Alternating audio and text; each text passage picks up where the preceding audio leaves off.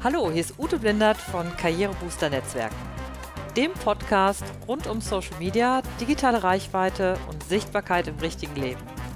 Strategisches Netzwerken ist unser Motto. Viel Spaß dabei.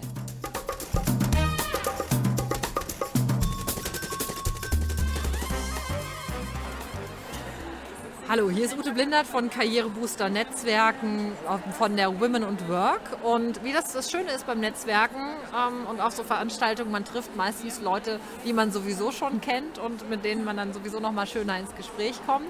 Und heute ist jetzt hier bei mir die Barbara Lampel. Ähm, man kann mit ihr lampeln. Ja, man kann mit mir lampeln, also, das stimmt. Wenn ihr wissen wollt, was eigentlich Lampeln ist, dann könnt ihr ähm, mal bei Barbara, euch auch bei Empathetic Business, Empathic Business, ja, genau. ähm, mal rumtun und mal erfahren, was denn Lampeln sein könnte. Genau.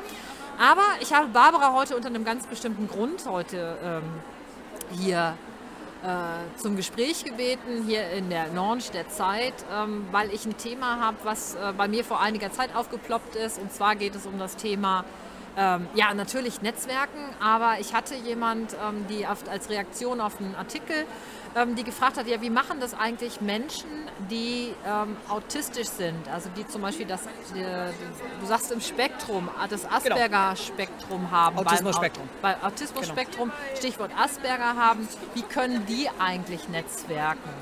Und ähm, Barbara, du hast mir erzählt, dass du da einfach ein paar Strategien entwickelt hast. Ähm, Ja. Magst du das mal einfach sagen?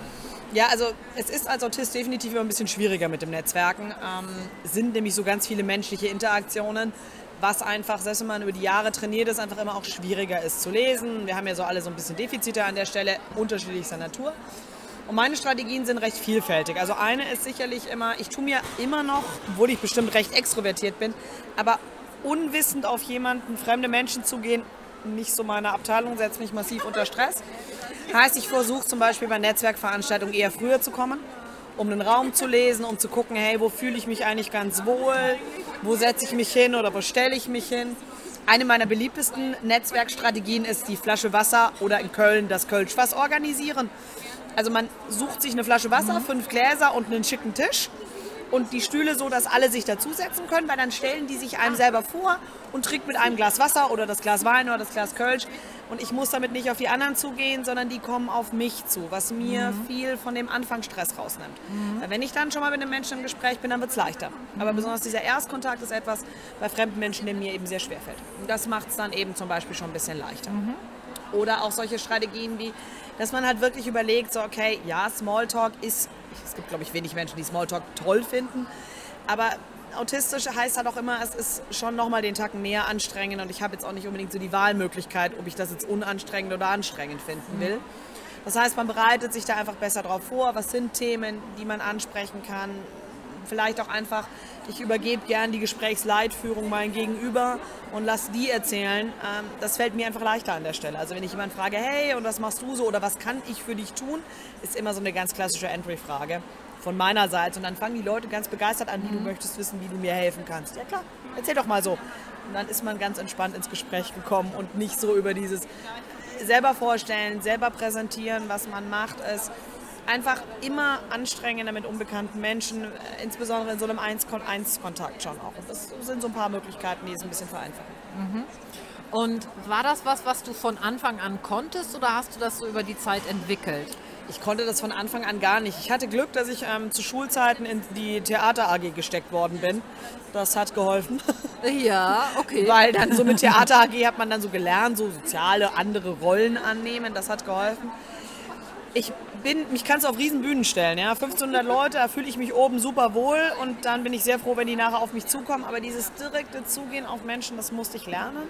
Ja. Ist auch immer noch, habe ich da auch immer noch einen Stress mit. Und ich bin sicherlich ein hochtrainierter Autist und sonst irgendwas. Aber es ist anstrengend. ja. Es ist auch diese menschliche Interaktion ist anstrengend und deswegen auch wenn ich viel Netzwerken gehe, muss ich schon auch sehr genau einschätzen, wo liegt das auf meinem Energielevel. Also ich Ja. informiere mich meistens sehr genau davor, wo ich mich hinbewege, wer da so ist. Ich gehe auch schon mal früher, wenn ich merke, das wird mir jetzt zu viel.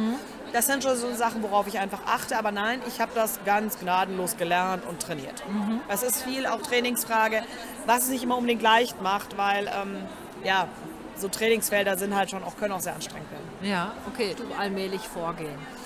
Ähm, ich würde als allererstes damit anfangen, dass die bisschen die Ablehnung, die man halt im Netzwerken wahrnimmt, dass man an der damit klarkommt, dass halt nicht jeder irgendwie wahnsinnig begeistert ist. Insbesondere wir brennen ja ganz gern sehr für unser Fachgebiet, das ja sehr speziell sein kann und nicht unbedingt vielleicht immer auf die größte Begeisterungswirbelstürme loslässt, dass man anfängt damit zu trainieren, dass man diese Ablehnung nicht persönlich nimmt. Also das ist Schritt sicherlich eins, frühzeitig zu lernen, hey, wenn jemand das jetzt nicht super spannend findet, dann liegt das nicht an uns, sondern nicht jeder findet dieses Thema so spannend. Das ist sicherlich das eine. Ähm, dann auf jeden Fall das irgendwie daheim oder mit Freunden oder sonst irgendwas mhm. zu trainieren Vielleicht wissen nicht alle, es gibt eine relativ bekannte Autistin, die Birkenbiel ist nämlich ein Asperger. Ach, okay. Also das wissen die wenigsten, wobei sie da recht offen mitgegangen ist. Die hat es auch sehr krass trainiert. Selbst ihre Vorträge hat sie immer per Telefon mit Freunden durchgesprochen. Ah. Also sie hat sich gar nicht eins zu eins mit den Menschen gesprochen, sondern es gab eine Telefonliste von Freunden, die sie angerufen hat, mit denen sie das vorher trainiert hat. Also das ist auch so ein ganz klassischer Punkt. Nehmt die Sachen, wo ihr euch schon wohlfühlt, versucht da aus euch herauszukommen, sobald euch das machbar ist in einer Umgebung, wo man sich eben sicher fühlt. Also einfach in die Umgebung, wo ich denke, hey, ich fühle mich da sicher, das machen. Den Tipp, den ich auch wirklich selber gemacht habe, ich bin eben frühzeitig da. Ich habe mir den Ruf eingehandelt, ich sei so mega überpünktlich. Naja, jedem so seine Schlussfolgerung. ist ja nicht das Schlechteste, was einem passiert. Ne? Also besonders im deutschsprachigen Raum ist es ein Träumchen. Aber damit kann man ankommen, kommen, alle kommen rein und wenn ja. man nur ganz klassisch, wenn man halt am Anfang der Party da ist, kommen auch alle ein und begrüßen einen. Ja. Das funktioniert ganz gut. Und eben halt so als dritter Tipp vielleicht einfach rauszufinden, welcher dieser Schritte beim Netzwerken ist eigentlich der, der mir leicht fällt ja. und der, der mir schwer fällt. Und dann einfach mal gucken, mit den leichten Momenten anzufangen, um sich da ein bisschen zu verbessern und dann so nach und nach an die Momente, die ein bisschen schwieriger sind, eben damit weiter zu trainieren. Also ja. wirklich einfach mal so durchdenken, wie viele Schritte hat so dieser Netzwerkprozess, was kann ich schon gut, was fällt mir leicht und wo habe ich vielleicht noch so Defizite. Oder halt einfach auch mal so Teams zu bilden, ja, die mhm. gute Freundin, den guten Freund zu sagen, hey komm, so gemeinschaftlich ist man stärker, dann lass uns das gemeinschaftlich machen vielleicht auch an jemand dranhängen, der schon vielleicht ein paar gute Netzwerkkontakte hat, damit man so ein bisschen eingeführt wird, auch, ist auch leichter. Also das würde ich so als Tipps definitiv sagen, das hilft. Mhm.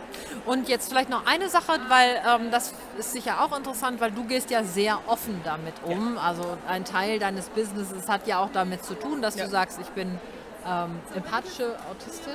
Ja, wir, die Autisten sind halt, es war ja lange der Mythos, dass wir keine Empathie haben und dann habe ich das einfach auf die Spitze getrieben und gesagt, wir sind halt, also nicht sage ich nicht alleine, aber wir sind ja überempathisch. Wir nehmen ja zu viel wahr und so ein bisschen auch der Firmenname ist deswegen auch Empathic Business entstanden, weil mhm. Empathie eben halt den Autisten meisten nicht zugesprochen wird und damit hat man so ein bisschen den Wortwitz. Und, aber Empathie ist auch eines der härtesten Mittel, die ich im Job mhm. einsetze. Ja. Aber würdest du denn tatsächlich auch empfehlen, dann ähm, mit diesem Spektrum auch ganz offen umzugehen oder war das jetzt für, für dich einfach auch ein wichtiger Schritt?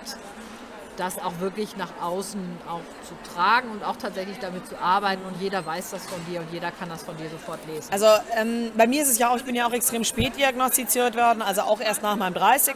Ähm, ich sage gut so, aber ich habe äh, gelernt, dass es vielen leichter fällt, wenn sie wissen, ah, okay, die ist nicht arrogant, die ist nicht komisch, sondern so, sorry, Asperger, bin Autist, kann schon mal ein bisschen komisch wirken, was ich so tue oder ähm, auch so Früher hatte ich noch ein sehr krasseres überformelles Sprachmuster und dann waren die Leute mal so ein bisschen dies, aber das wirkt schnell arrogant.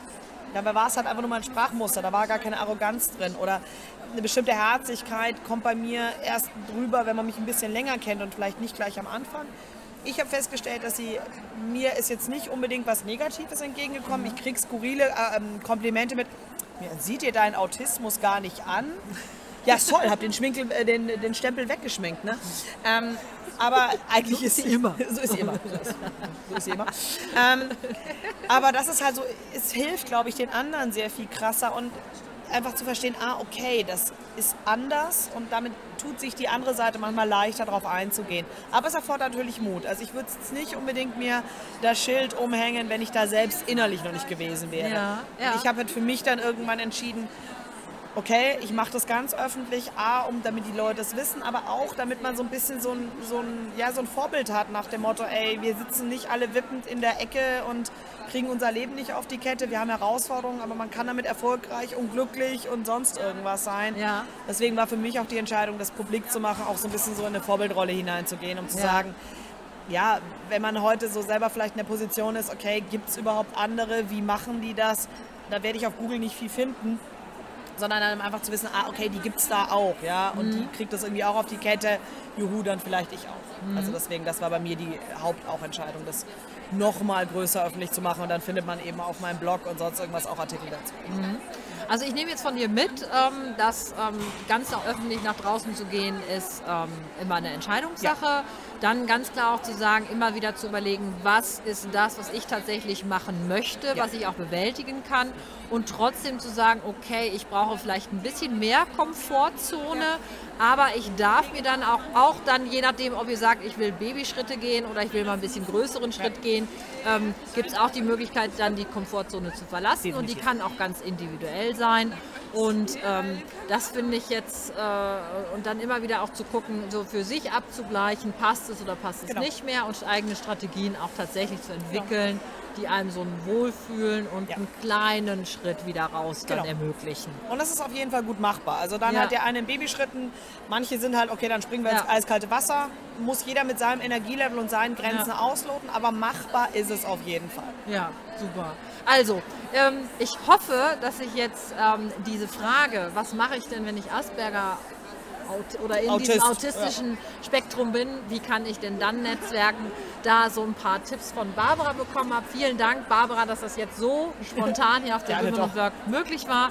Und ähm, ja, euch alles Gute und ähm, denkt dran, wenn ihr ein Netzwerk braucht, dann muss es da sein. Egal, ob ihr Autist seid oder nicht. Definitiv. Tschüss. Tschüss.